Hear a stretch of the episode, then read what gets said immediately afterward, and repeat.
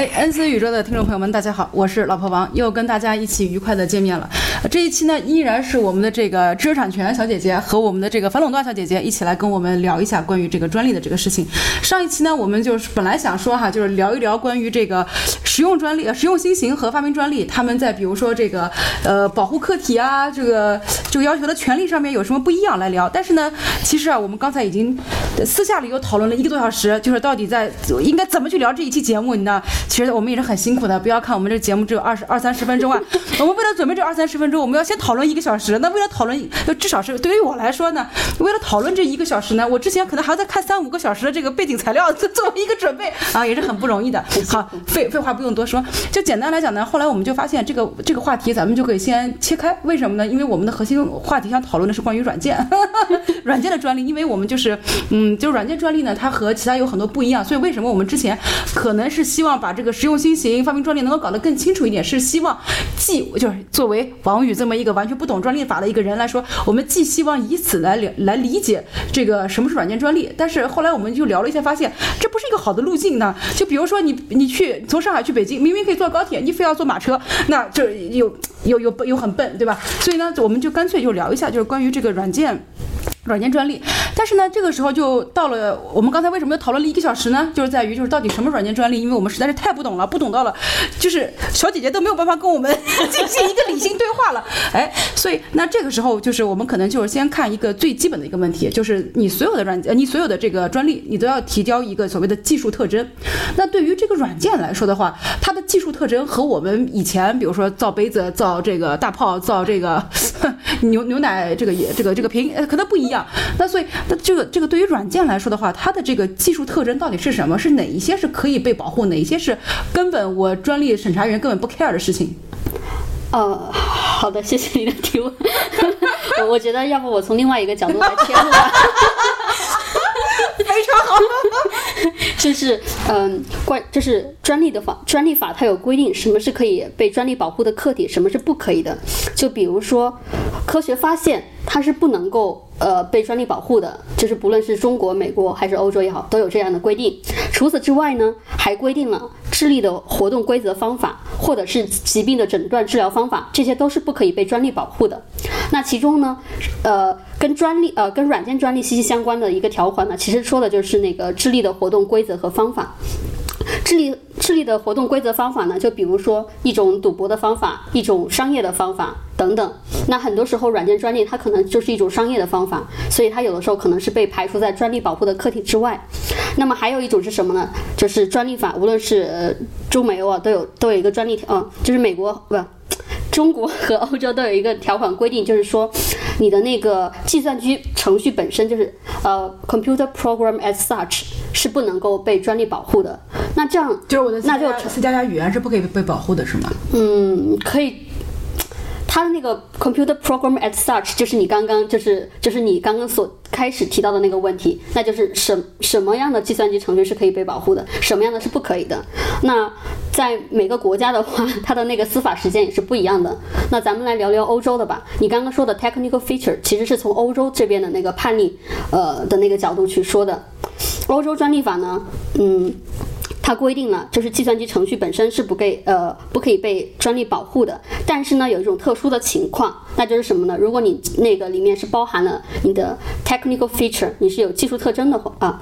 呃，你你是有技术特征的，还有 technical effect，你是可以受到那个呃可以受到专利保护的。那你怎么样能够达到一个 technical effect 呢？呃，最新的判例法规定是，你只你里面只要有嗯物理特征，也就是 physical feature，你就可以受到你。的那个专利法的保护，嗯，那什么时候？那什么是 technical？呃，就是那个物理实体呢？比如说，我本来只是写了一个方法，那我说这个方法是由计算机执行，或者说我这个方法是由手机执行，或者说手机的那个呃照相功能执行。那这样子的话，就保证了我这个专利它其实是跟技术相关的，那它就可以受，按道理来说，它就能够受到专利的保护了。哎，我可以这么去理解一下吗？就是换成我能够理解的语言，是不是说，如果你单纯只是涉及一个语言，涉及或者是一个什么方法也好，这个是不被保护的。比如说我这个纯纯就是单纯啊，就是，但是你啥东西你不需要计算机硬件呀？我我我搞搞不理解了。这就是呃，刚开始就是在以前，嗯，还没有这个判例法出现的时候呢，就是即即使你这样一个商业的方法，你是由计算机而执行的，它可能也就是不被专利保护的。但是后后来呢，是因为呃，随着不断的非常多的软件专利的出现，非常多的那个什么各种数字化、大数据也好，你会发现有很多专利明明是按道来说你投入那么多研发，它也是一个发明的技术，为什么就被排除在外了呢？对针对这样一个情况，所以才会有这样的判例出现。就是首先，你只要能跟跟物理实体关联起来的话，在你的权利要求里面，他就先不把你排除在外。但是呢，他很聪明的是，他通过另外一个嗯判断标准，去把你那些不符合要求的专利给踢出去，符合要求的专利给你保护起来。嗯，他的那个有没有一个案例能够让我们理解一下什么叫符合的，什么叫不符合的，该踢的不该踢的？没有，现在就是只要你但凡跟物理实体相关的，他都不会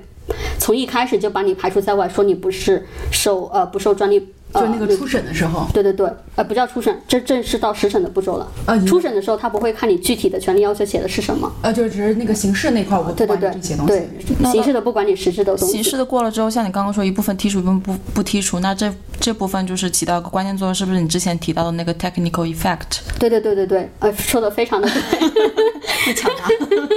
他说的非常对。那我举个例子，就是我我我的权利要求是这么写的：我有一种呃一种交易的方法，其特征在于，嗯，我收到收到参与者 A 给我的一个数据信息，我再把收集再收到一个参与者 B 的一个数据信息，我把这两个信息进行综合考虑之后，得到一个输出结果，没了。如果是这样一个权利，如果是这样一个权利要求，它可能就一开始就被排除在外了。首先，你没有说你这个方法执行主体是谁，然后我说我把我这个数据传给参与者 A，你这个参与者 A 可能是一个虚拟的概念，你也不知道你这个参与者 A 到底是一个计算机也好，还是说就是一个，嗯、一个一个什么呢？就就是你虚拟创造出来我的一个听你这。这个这个权利表述一讲，我就觉得好像是我我用计计算机，就是一个就是最简单的 a 一加一等于二，我输进去得出这个结果，好像也能落到你讲的这个，就刚刚讲的。因为我刚刚讲的那个方法的那个范围覆盖非常大，其实就只有两个输入和一个输出。嗯，然后我也没有说这个中间是怎么算的，我也没有说，然后到底是数据哪来的，然后谁在做也都没有说。像这样一个方法的话，它可能就会以呃商业方法，就是智力的活动规则。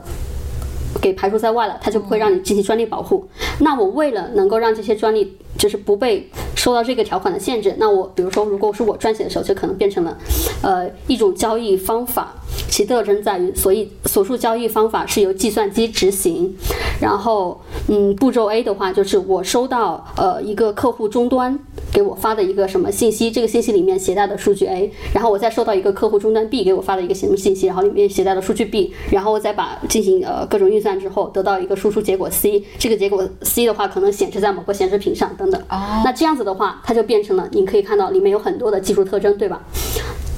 所以。呃，这个时候呢，这是跟物理实体相关了。这个时候，它是呃，从专利法的角度来说，它是不能够把你排除在外，说，哎，你这是一个智力的活动规则方法，你你不能够受到保护。这个时候是排排除不在外的，那就会进行到下一个阶段，在欧在欧洲这边啊，下一个阶段是什么呢？就是看创造性，我的天呐！说到创造性的时候，因因为这个东西就是比较难解释清楚啊。但是，嗯，欧洲判例法这边是这么说的：如果你不是呃，就是 no technical feature 的话，你是不能够呃，在判断创造性的时候，你是不能够用它们的。那就是再回到刚刚那个例子的话，如果你排除刚刚所所谓的 no technical feature 的话，你可能最终就变成了我一个计算机做了一我我一个计算机，我从手机收到 A 收到了一个信息，从手机 B 收到了一个信息，最后再输出了一个什么东西在显示屏上，对吧？就变成了这个。那它其实，那这个的话，有有这些特征来判断它的创造性，你会发现它非常的大。那我任何的一个计算机，我可能都是从两个手机收到了一个什么东西，进行了加减乘除，怎么样也好，然后最终输出了一个结果。你就随随便便你就能够找到一篇现有文件，你就会发现，哎，这个东西是已经存在的，呃，是是没有创造性的，它就把你这个专利给驳回了，所以就这么一个情况。那那现实中，比如说什么样的这种这种专利是现实有效的呢？比如说有没有什么具体的案例？我们可以用一个哦，我们可以举一个例子，就是呃，就是关于那个是呃一个叫什么蓝呃一个蓝牙功能的，就是现在我们都会发现有那样的一个蓝牙耳机，它是无线的。那你如果你把你的蓝牙耳机丢掉了的话，那可能就很难找到了。那可能有一种现有技术呢，就是说，因为你的那个蓝牙耳，就是比如说我的蓝牙耳机跟我的呃手机肯定是有关联的，所以只要是在那个信号的关联范围内的嘛话，我都是可以查到这个信号，我可能就能找到了。但是呢，蓝牙通信有个缺点呢，就是说它有那个距离的要求，如果你对有效半径，如果你隔得太远了的话，你这个信号是查不到的。那现在呢，我有这样一个专利，那个发明人呢就意识到了这样一个问题，他就设计了一种专利，那个专利是啥呢？就是说。它能够呃，把你手机通讯录里面是好友的那个信息给记录下来。当呃我的手机丢失了之后呢，它会呃我只要按一个按钮，然后这个时候呢，它就会给我所有的好友都就是在呃后台发一个信息，类似像求救信息。好，我的好友的手机收到了这样一个信息之后呢，它就会进行在附近。蓝牙范围内进行搜索，只要是能够搜索到我的蓝牙手机的信号，呃，蓝牙耳机的信号呢，它就会把这样一个这个蓝牙耳机的那个位置信息再返回到我的手机。这样子的话，我看到的这个位置位置信息的话，我就可以找到我的蓝牙耳机了。就这样一个，嗯，是是一个有效的专利，或者说是我见过的一个专利，然后最后还是授权了的。那这个的话，它不需要再做一些其他的说明吗？比如说，举个例子啊，就是我们必须都有一个同样有一个微信群，还是说我们必须有一个 APP？嗯，这个专利刚开始的时候，它写的非常的大，就是我刚刚说的，只要是我好友列表里面的信息，可能都可以。它可能最后呢，就是授权的时候，或者说从权的时候，它就会限缩，限缩到，比如像你说，我们两，我们是之前必须有，呃，有有微信朋友关系的，或怎么样，就是或者说，嗯，刚开始写的时候写的非常大，就是说，嗯，有用户关联信息，它可能不叫好友，或者说或者有好。嗯，或者在什么好友列表里面，但是其实你是一个很很很很大的概念。什么叫好友列表？是从你的通通讯录来的呢，还是从 WhatsApp 的信息来的，还是从微信的好友列表里面来的？就是其实它是很大的一个概念。后来可能就慢慢的限缩了。嗯哼，那为什么会有这么一个限缩这么一个需求呢？是因为呃我的技术实现上必须要限缩呢，还是说呃什么别的原因呢？就是我限缩的原因是什么呢？呃。要做这样一个线索的话，呃，一个就是正常情况下来说，一般就是要不是你撰写的时候，你可能认为，嗯，就是要不是由于撰写人的失误，或者是说那个技术人员强调说我只想限定在使用在微信上，那我可能就把那个那个信息就变成了微信好友列表了。还有一种情况呢，就是说你被迫线索，被迫线索就是说可能在审查的过程中，审查员找到了相关的一些呃现有技术，然后你会发现可能就类似这样一个技术已经使用到了。嗯，别的地方你你就只能够线索来跟现有技术区别开来，你就不得不做这样一个线索。嗯，那会不会有这么一种可能，就是，呃，因为我的技术在实现能力上面，比如说我在这个微信上可以做这个实现，或者是说我只能在手机的通讯录这个上面能够进行这个实现，会有这种可能性吗？呃。In general 来说是可能的，但是在刚刚那个例子里面，呃，技术难点上肯定是没有的。对对对对，就呃，这就是就是相当于就是只是在这个个案上面是不可能的。对对对，在这个个案上是没有的，因为你无论是从通讯录调信息，或者是微微信调信息，其实只要是有用户授权的话，就很容易就拿到了信息就。哎，但这个时候又回到，就这个我我理理解了，相当于你又发生了很多这个物理上的这种关联关联关系啊这方面的。然后，但是比如说举个举个例子，我们平时经常用的，比如说呃 Photoshop 软件。Adobe 软件，那他们的这个专利是怎么个情况呢？我觉得像就算像你说的 Photoshop，它里面可能都有很多项专利技术。嗯，它最我觉得，比如说你去做一个图片的美化的话，我觉得它可能更多的是呃是算法的专利，就是你首先你给它给那个 Photoshop 软件提供了这样一个呃提供了这样一个图片，然后它要把你的图片信息提取出来，然后然后当你用户选择说嗯美白呀，或者是呃调节那个什么对比值等等的时候，这个时候呢，你的那个计算机首先是要提取到你这样一个用户的这样一个请求信息，并且知道你所所要要干嘛，然后你要。你指定的值是多少？这信息都提取出来了之后，然后通过内部的算法，然后计算出来了一个结果的图片图，然后再把它显示出来。所以它其实也是一个技术的一个东西在的。所以就这个可能就跟我们理解不一样，因为对于我们理解来说的话，就是我打开了这个软件，我用了这个软件，我放了我的这个图，然后我在上面画了一些东西，或者是做了一些敏感的调整、结构的一个裁剪，就是对于我们来对我们可能感受的就是这个。但是因为你计算机实践这个的时候，你用的这个技术可能会有很多种不同的技术，所以相当于你在可能啊，我们看起来都是一个 Photoshop 这么一个软件，但是它可能会针对里面不同的这个技术路径的你所具体的这个功能板块的设计而申请一系列的这个专利。对对对，就不是不是一个单纯不是一对一对应的这么一个关系。不是不是那有没有可能是，比如说，呃，我同样一个技术，我可以运用在不同的这个软件里面呢？啊，当然是可以的。那这个也也也算。对，这个也算。就呃，举个例子来说的话，就是嗯，以前有见到过一个专利申请文件，就是说它其实非常简单，它的它的思想就是说怎么样去在不同的用户之间分享数据，以及可能就是有其中一个用户甚至可以控制其他用户的那那的数据。就比如说，嗯呃，那个专利可能就是说，首先我们要建立一个群组关系，凡是在这个群组关系里面的话，它可能会要定义谁是呃。主用户谁是从用户？主用户的话，他可以主动跟呃从用户联系，并且可以把自己的呃文件夹或者视频等等信息分享给从用户，并且他甚至可能可以控制从用户的那个呃手机的界面，它可以删除你的一些文件等等。但是呢，这样一个技术的话，它可能并不限定说我一定要用在微信里面，或者是一定要用在 QQ 里面，或者是一定要用在 WhatsApp 里面，它可以用在不同的软件里面。对，所以它并不一定是有一个特定的绑定的关系的。那如果说我做这么一个申请的时候，那我这个审查员我会怎么判判断呢？嗯，判断什么？就是我给不给你这个专利？因为呃，就我我会不会就是认为说你这个说得太笼统了？你你你，即便不是这个，你在其他场景上，它也也有可能会发生。从审查员的角度来说的话，它就它是需要有现有技术去支持的。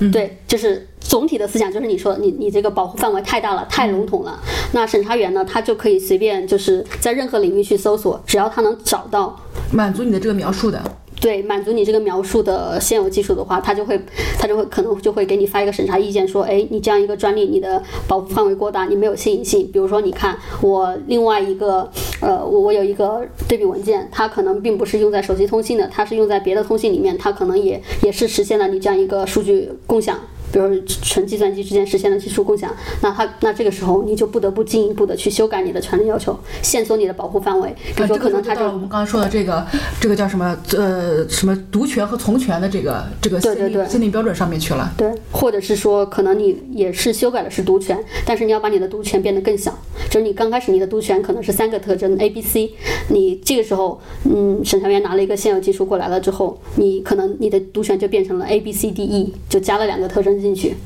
嗯嗯，对你加的这个信息的话，可能是可以从从权提取出来的。如果你没有授权的话，你也是可以从那个呃申请文件本身里面提取出来的。只要你呃首先呃叫什么公布了这样一个叫什么公布了这样一个关系在的话就可以。嗯，那这样子的话，就是会不会就像嗯，比如说我们刚开始在茶歇的时候聊的那个 MP 3的这个案例，就是因为 MP 3它这么一个制式，就像作为一个一个一个标准的这么一种，那你很多个这个运行场景下，不管是你这个叉八六也好，还是你各种也好，就是你不同的这种，比如说即便是我们的录音笔，它可能用的也是你 MP 3的格式，那这样的话，我们都需要给它交这个专利费。呃，是的，这也就哦，这这又联想到另外一个问题，就是软件软件专利保护侵权的问题。因为软件专利就是可以看到，就是看不见摸不着的，要要抓侵权的话，它有的时候算法它可能只是一些中间过程，你很难够抓，很难够呃抓侵权，它可能。但是呢，如果这个软件专利是跟那个标准相关的话，那如果只要是别人用了你这个标准，可能就一定侵犯了你的专利权。就像你刚刚说的 MP3 的格式也好，或者是我说的 WiFi 的那个通信也好，或者是数据编解码也好，或者是呃无线蓝牙等等技术也好，这些都是标准化的。就这个标准指的是说已经上了这个，比如说这个蓝牙的标准，对对。不不一定是对，是跟你这个技术相关的一个标准，就像比如一个行业标准或者是对什么三 G、四标 G 通信的话，它都有自己的标准组织，然后它它每年都有标准的会议。只要是你在你的标准里，只要是你手机支持这个三 G 功能的话，那凡是在这个三 G 标准下的所有的专利的话，那说明你肯定就用了，就是对对那也就是说，就是我的专利也可能会变成一个标准。呃变成标准标准必要专利。对变成标准必要专利，对对对。所所以这样子的话，就是那所以就因为你刚才讲侵权这么一个事情，因为对于我们来说的话，可能看到的就是一个操作界面，然后最后你有一堆你有一堆代码，我也不知道你代码是啥，反正我只管我的 UI 界面。对然后那这个时候我怎么我怎么知道我的这个专利有没有被人侵权？就是因为你所有东西都是个黑屏，就像那个那个英国的那个英剧黑镜黑黑盒子啊所有东西都是个黑镜，那我怎么知道它背后是个什么玩意儿呢？所以就是说你，嗯，就是这就是在软件专利处理的过程中，我觉得作为专业人员是需要注意的。首先，你得知道你的你的客户提供提供给你这样一个专利的话，这样一个技术的话，我觉得作呃，就是作为专利律师，你要知道最终的产品应该长成什么样子。然后产品是什么样子之外，就是哪些数据可能是可以被公开提取的，哪些数据可能只是中间的运算过程，在那个存储里面你可能压根也看不见摸不着的。就是输入、输出，然后以及哪些中间过程是透明公开的。这个时候你在专利撰写的时候，你一定要把这些呃方便抓侵权的那些特征概括进去。但是不方便抓侵权的，如果可以避免的话，是尽量避免的，是要通过专利撰写去避免的。这样子的话，才能够让你这个专利变成一个真正有效的专利，去至少是可以去嗯攻击别人，对。然后还有就是，那可能就是，如果是跟标准相关的话，那你可能在专利撰写的过程中就要知道，就是标，就是可能的标准或者是标准提案是长什么样的，然后让你的专利的权利要求尽量的去靠住靠呃靠上你的那个标准的提案，然后以以便后来如果标准通过的话，你能够标准变成一个标准必要专利。嗯那所以就对于专业律师来说的话，你们也经常需要跟行业协会保持沟通，因为这样的话你才知道就是未来这个标准它现在正在发往什么样去发展。呃，其实不不需要跟呃行业协会有沟通，但是比如说，呃，要要看你具体做，因为我自己一直是在做通信相关的专利。那比如说我之前做 in house 或怎么样的时候，我们是呃跟研发人员是沟通非常密切的。如果一个研发人员如果他知道这是一个标准专利，如果是有跟体验相关的话，他一般会跟那个专利工程师沟通，说我我现在有这样一个提案，然后我想根据这样，我我可能啊五月三十号我可能要去开一个会，有这样一个标准提案，我可能想把其中两个技术推推上去，它有两种可能性，他会告诉我，然后这样子的话，我会根据他的那个标准提案和他认为所所能够考虑到的所有的可能性，以及可能可以规避的可替代的方案，我都写到我的专利申请文件里面。写到专利申请文件里面之后呢，可能权利要求我并不一定要涵盖所有的，但是至少是保证专利申请文件里面是有的。那后来呢，可能五月三十号之后，发明人去开了一个会议，他会告诉我，哎，最终这个标准提案的话，其中某一个可能性概率非常的高，他告诉我了，那我就把其中这样一个概，就是概率最高的这样一个方案，我就会放到那个这个这个方案指的是说可能的行业采取的这么一个对这样一个方法，对。然后就会呃放到权利要求里面去，最后就是呃如果。即使可能在后面的修改过程中，我也会考虑到他给我的那个，他会给我看提案长什么样，或者甚至最后的标准长什么样，我会根据标准或提案，然后让去让我的权利要求尽量的满足这样子的一个要求。那这样有没有一种可能性，就是他在五月三十号参加这个行业会议的时候，就是他的很多想法，因为跟大家行业内一交流，但是你专利还没有申请，那别人会不会就很快就把你们东西给弄走呢？呃，你这个问题提得非常好，这也是现在其实很多呃研发的人去开这种标标准专利会议的时候，他甚至可能会带上专利工程师或者是专利律师，你边开会就边撰写。就是保证是同步的，就是你有任何的 idea，或者是你当当初提上去了任何的东西，你在当天就申请了专利下来。怎么感觉就像比特币挖矿一样，必须得就打的是一个时间战，时间真的很重要。你会发现后来，尤其是做跟标准相关的专利的话，你会发现后来很多审查员他给你呃提供的现有技术很多都是标准的提案，非常接近。就是审查员也非常的厉害，就是直接能够就是嗯，比如说，就像我刚刚说的，去开会的话，你可能开会不是开一天嘛，你开会要开很多天，而且开会之前的话，各个公司都是要求要提供一些提案上去的。对这个时候其实可能就已经公开了某一些东西了。对对，嗯，然后如果你的专利是在开会当天申请的，或者是开会之后申请的话，只要是在你专利申请当当天以前的所有的文件，审查员都是可以用的。但是这个万一不是公开的文件呢？不不是公开的文件就没有关系，但是一般情况下我遇到了、就是，而且我只要是行业行业要谈标准了，它都已经被视为公开文件了。哦，不是，就是你你必须要有证据证明它是公开的。就比如说你要在网上能够搜到，或者你呃嗯。更多的时候是，比如说审查员他能够给你嗯提供给我的这样一个文件，他告诉我这个文件是在这个网址上面下载的。这个网址现在虽然被更新了，但是呢，你有通过软件，你可以发现第一次上传时间是什么时候。这些都是可以看到的这些数据。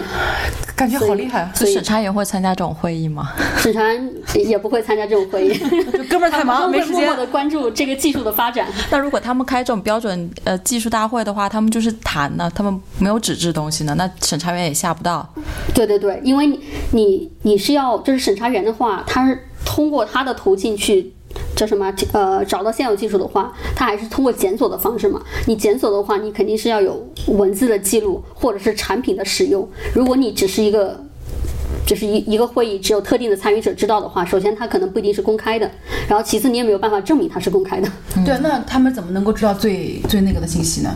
因为他们人又不在场，然后没有开会，开会最终都会有呃都会有相相关的那个标准记记录的文件和提要的，都会有，网上都能找到。哦，那就是很多都会公开有有没有这种可能，就是我不公开的呢？就是行业标准的这些东西，它它都会标准，它就就就是它呃有这个公开的义务吗？还是说它必须公开？一般是要公开。公开呃标准的这种一般都是会公开的，不然你你你怎么就就是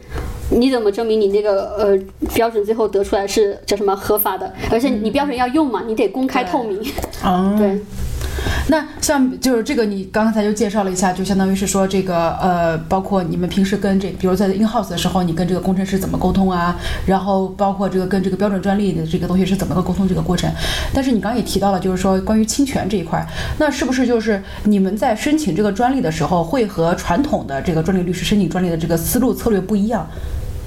因为你们你们是有一个，比如说就是 UI 界面一个简单化的东西，然后背后一一堆一堆算法，然后很难抓住中间的这一些侵权的这种行为的这个东西，所以是不是对于你们的这个撰写来说会跟传统的不一样呢？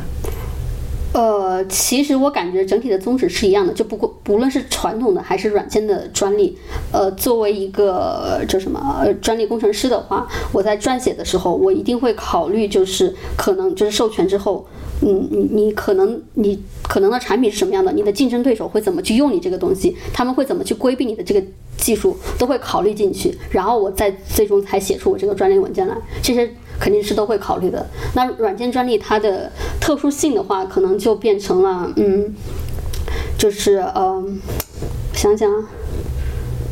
软件专利的特殊性，嗯。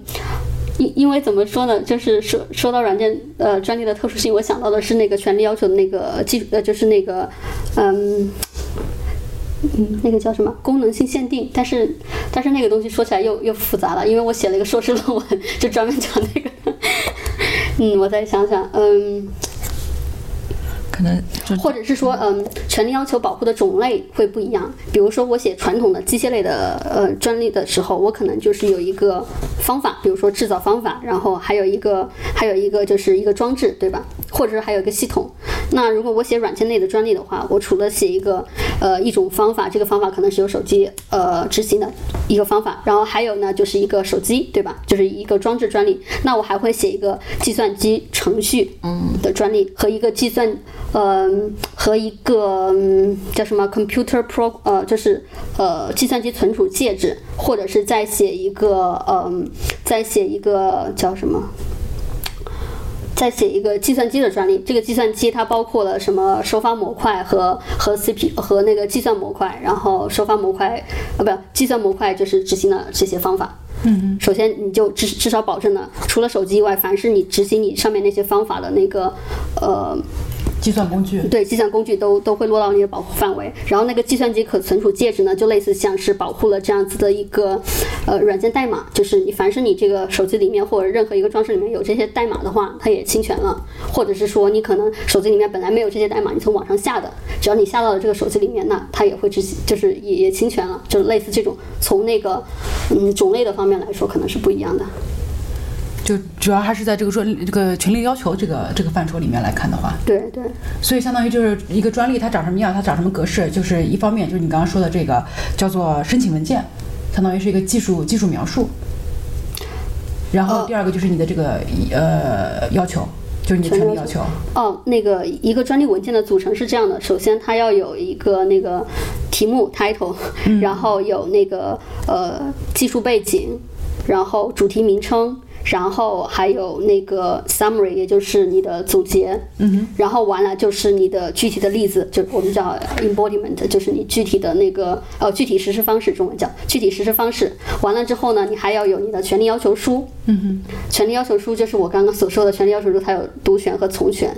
那那个你整个那个说明书呢，它其实是哦，还有再包括了一个那个摘要，嗯嗯嗯，然后还有附图，如果有的话，还有附图，就是由这些部分组成。然后你整个说明书里面写的东西，就是我刚刚说的具体实施例也好，或者是 summary 部分写的好，那些地方它是用来解释你这个发明的，但是你专利的保护范围是由你的权利要求来决定的，就这两个不是一个东西。在一起。都在专利申请文件里面但。这两个就是不不是一个东西，就是说一个是从技术来描述这个东西，另外一个是从你的要求来描述这个东西。哦不，描述的角度也是一样的，只是说你就就更像是你的说明书的话，你你从非常宽泛的概念到你你可能可以说，哎呀，现在的现有技术都是这么做的，然后有这样一个问题，针对这个问题呢，我们是嗯就是是怎么做的，然后就举例子啊，例子一是这么做，例子二是这么做的，但是你的权利要求，你要把你这些东西都总结概括，嗯，就是用一种法律的语言，对，让他去总结概括，能够能够体现出来你这个技术到底是咋做的。嗯哼，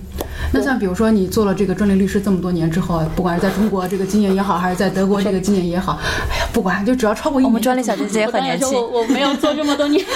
哎呀，暴露年龄了。对，暴露年龄。就是你觉得就是你的这个成长最大的地方在于什么地方呢？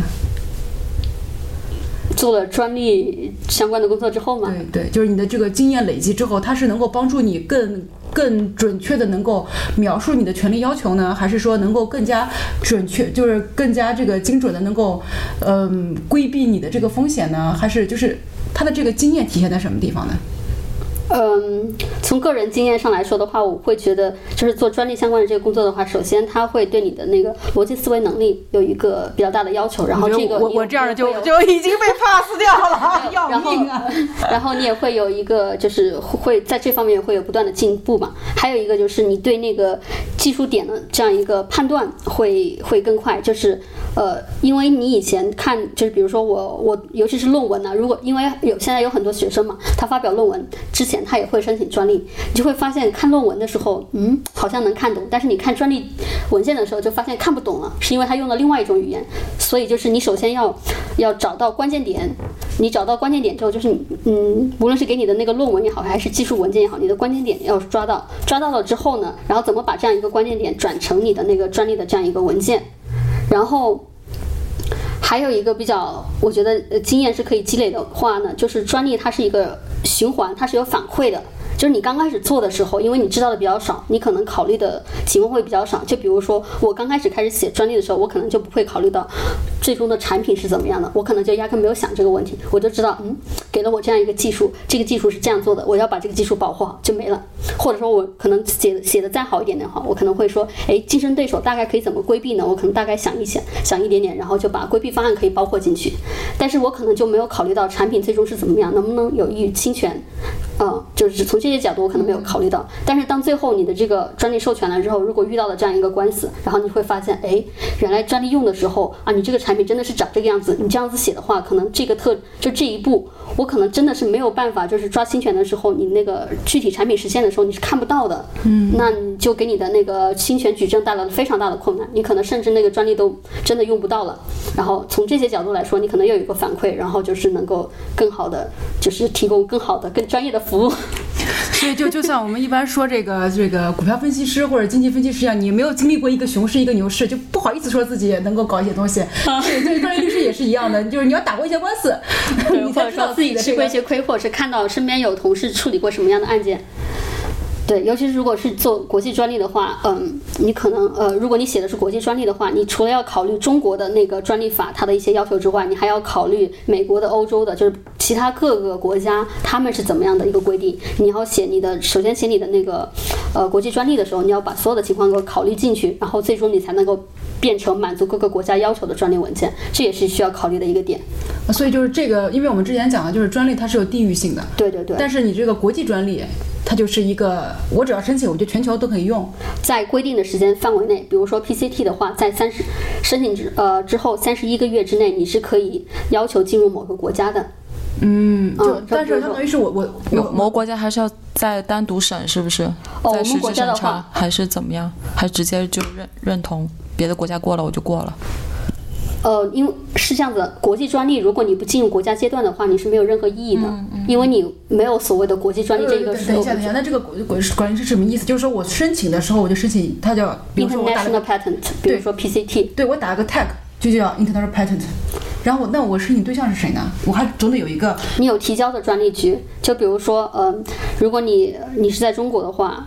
你可能就是你是向中国专利局提交这样一个国际申请，然后提交了之后的话，我可以呃在一定的时间内，然后我要进中国，好进中国的话，你的说明书是一就是是一样的，或者是你你只可以从呃原来的那个申请文件里面把那个说明书的内容给 copy 过来，你可以简就是可能有三个例子，你可能只只只要两个例子也可以，但是最终你还是要你之前公开了什么，你才你不能随便自己加东西进去，对 copy 过来，然后你也可以写对应的权利要求书，然后你也可以根据那个国际申请，你也可以变成欧洲的专利申请文件，也可以变成美国的专利申请文件，然后到然后各个国家再分别自己再分别进行检索和处理，嗯，也不叫检索，就是分别进行审查和处理，也就是说，最开始提交一个一揽子的申请，就是我要变国际专利，对对我要申请国际专利，然后在底下各个国家我可以打勾，我要申请中国的，我要申请欧洲的，我呃，要申请美国的吗？不不是打勾，还是怎么样？就是你你需要向各个国家的那个专利局再分别申请，然后那这个和我传统上我不打这个 PCT 的 tag，我就在你中国申，申完之后去去他